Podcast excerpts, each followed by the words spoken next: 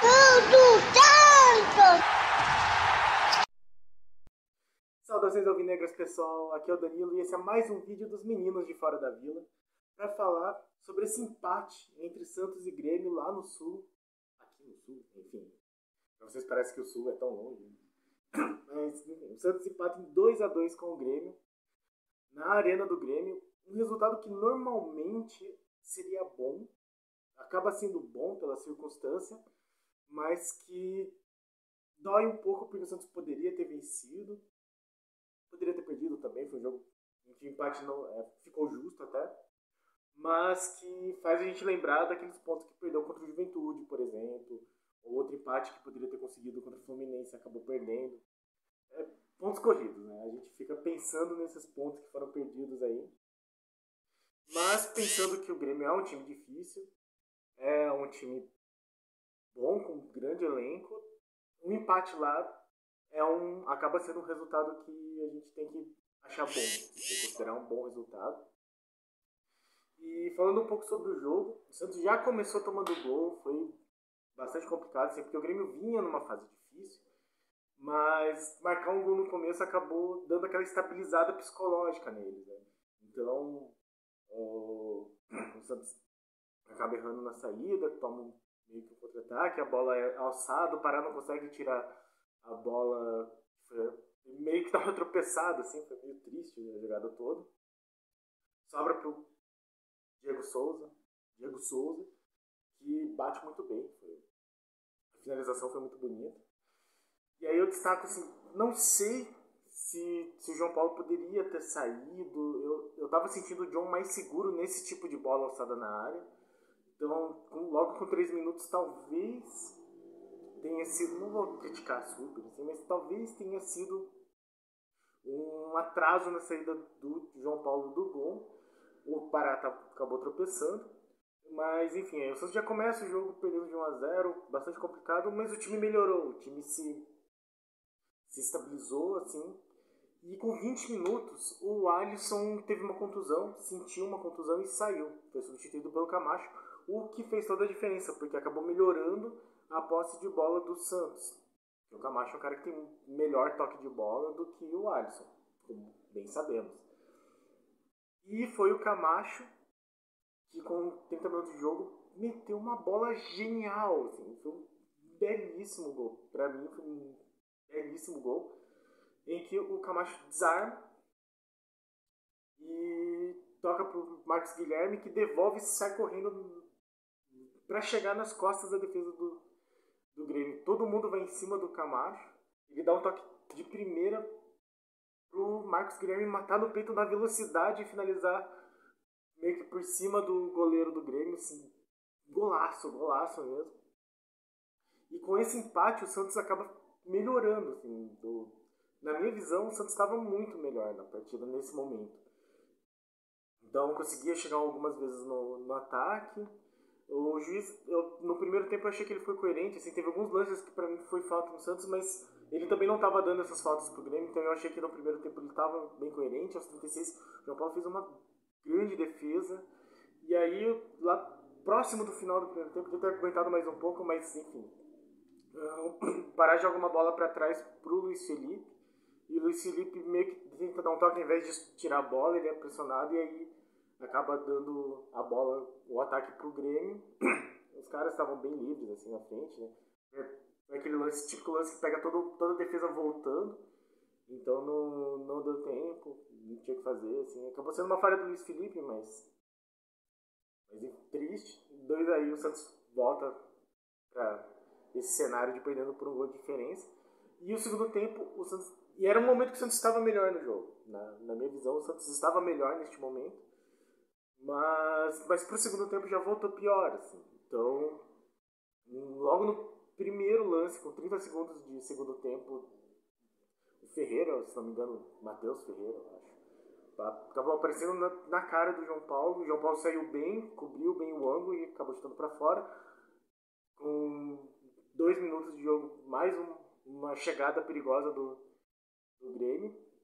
E aí, aí eu comecei a achar o juiz um pouco menos coerente, porque teve falta para amarelo do Grêmio que ele não deu, e deu um amarelo pro Giamota e uma falta mais ou menos parecida, assim, né? E teve uma falta no, no, no Marinho, que inclusive acho que o Diniz acabou tomando amarelo por reclamar exatamente disso, assim. O Marinho tomou uma falta que era para amarelo, que era igual uma outra que tinha corrido já antes, o amarelo do Giamota, e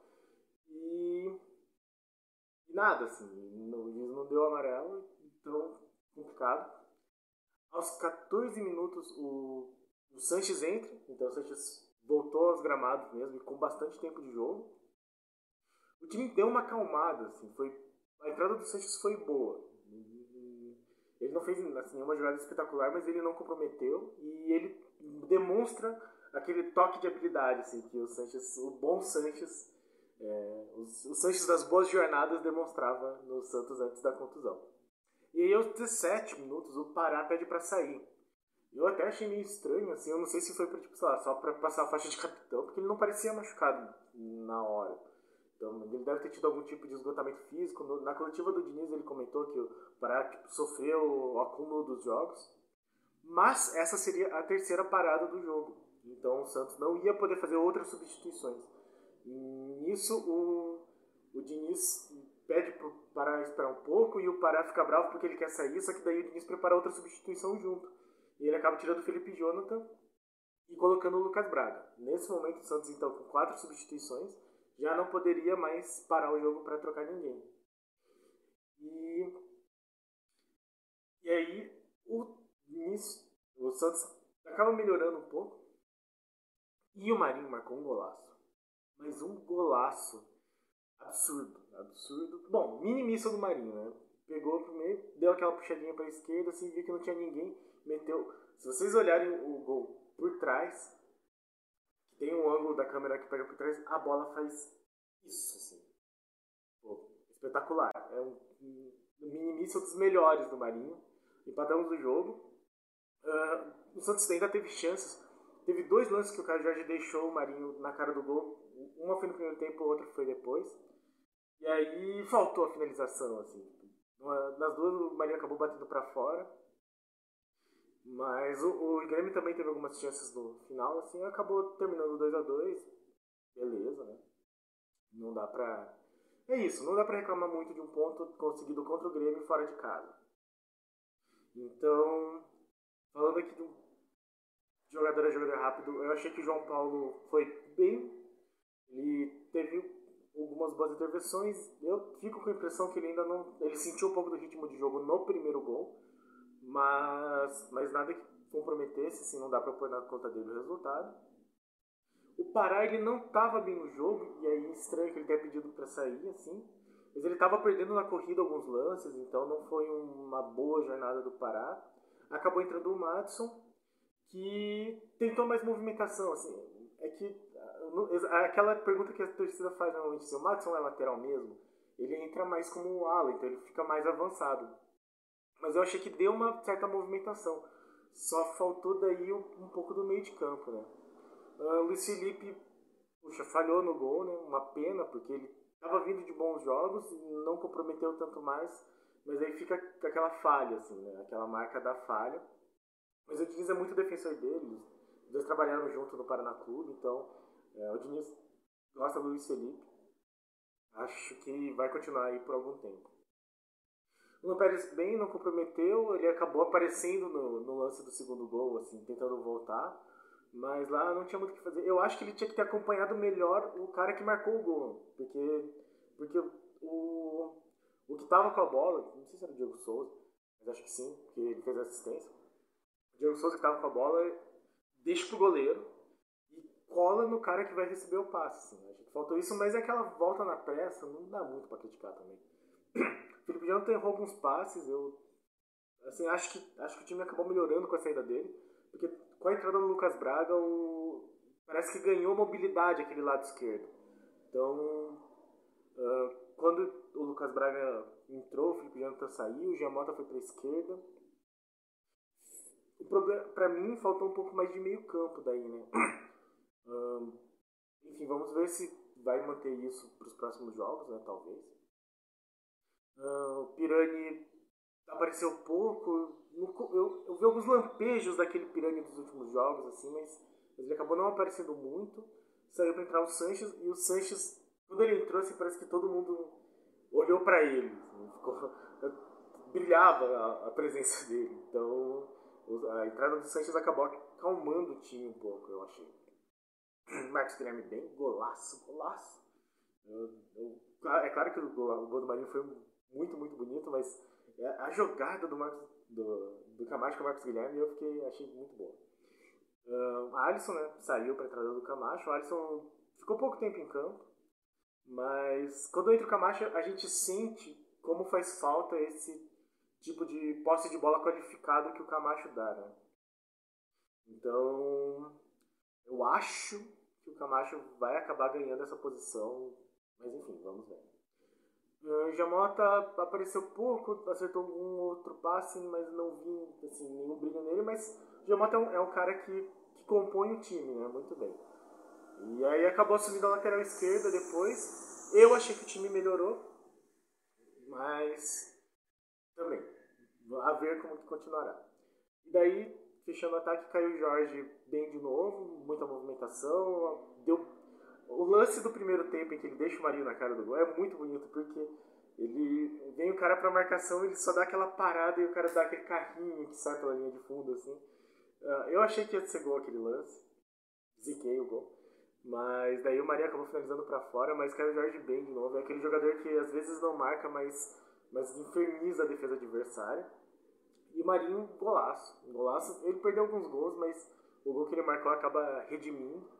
Então, boa, bom jogo do Marinho. E aí, com isso, o Santos fica lá com seus 10 pontos? 8 pontos, perdão. 8 pontos. Com o final dessa rodada, do jeito que está a tabela, o Santos fica em décimo, então ainda na primeira metade.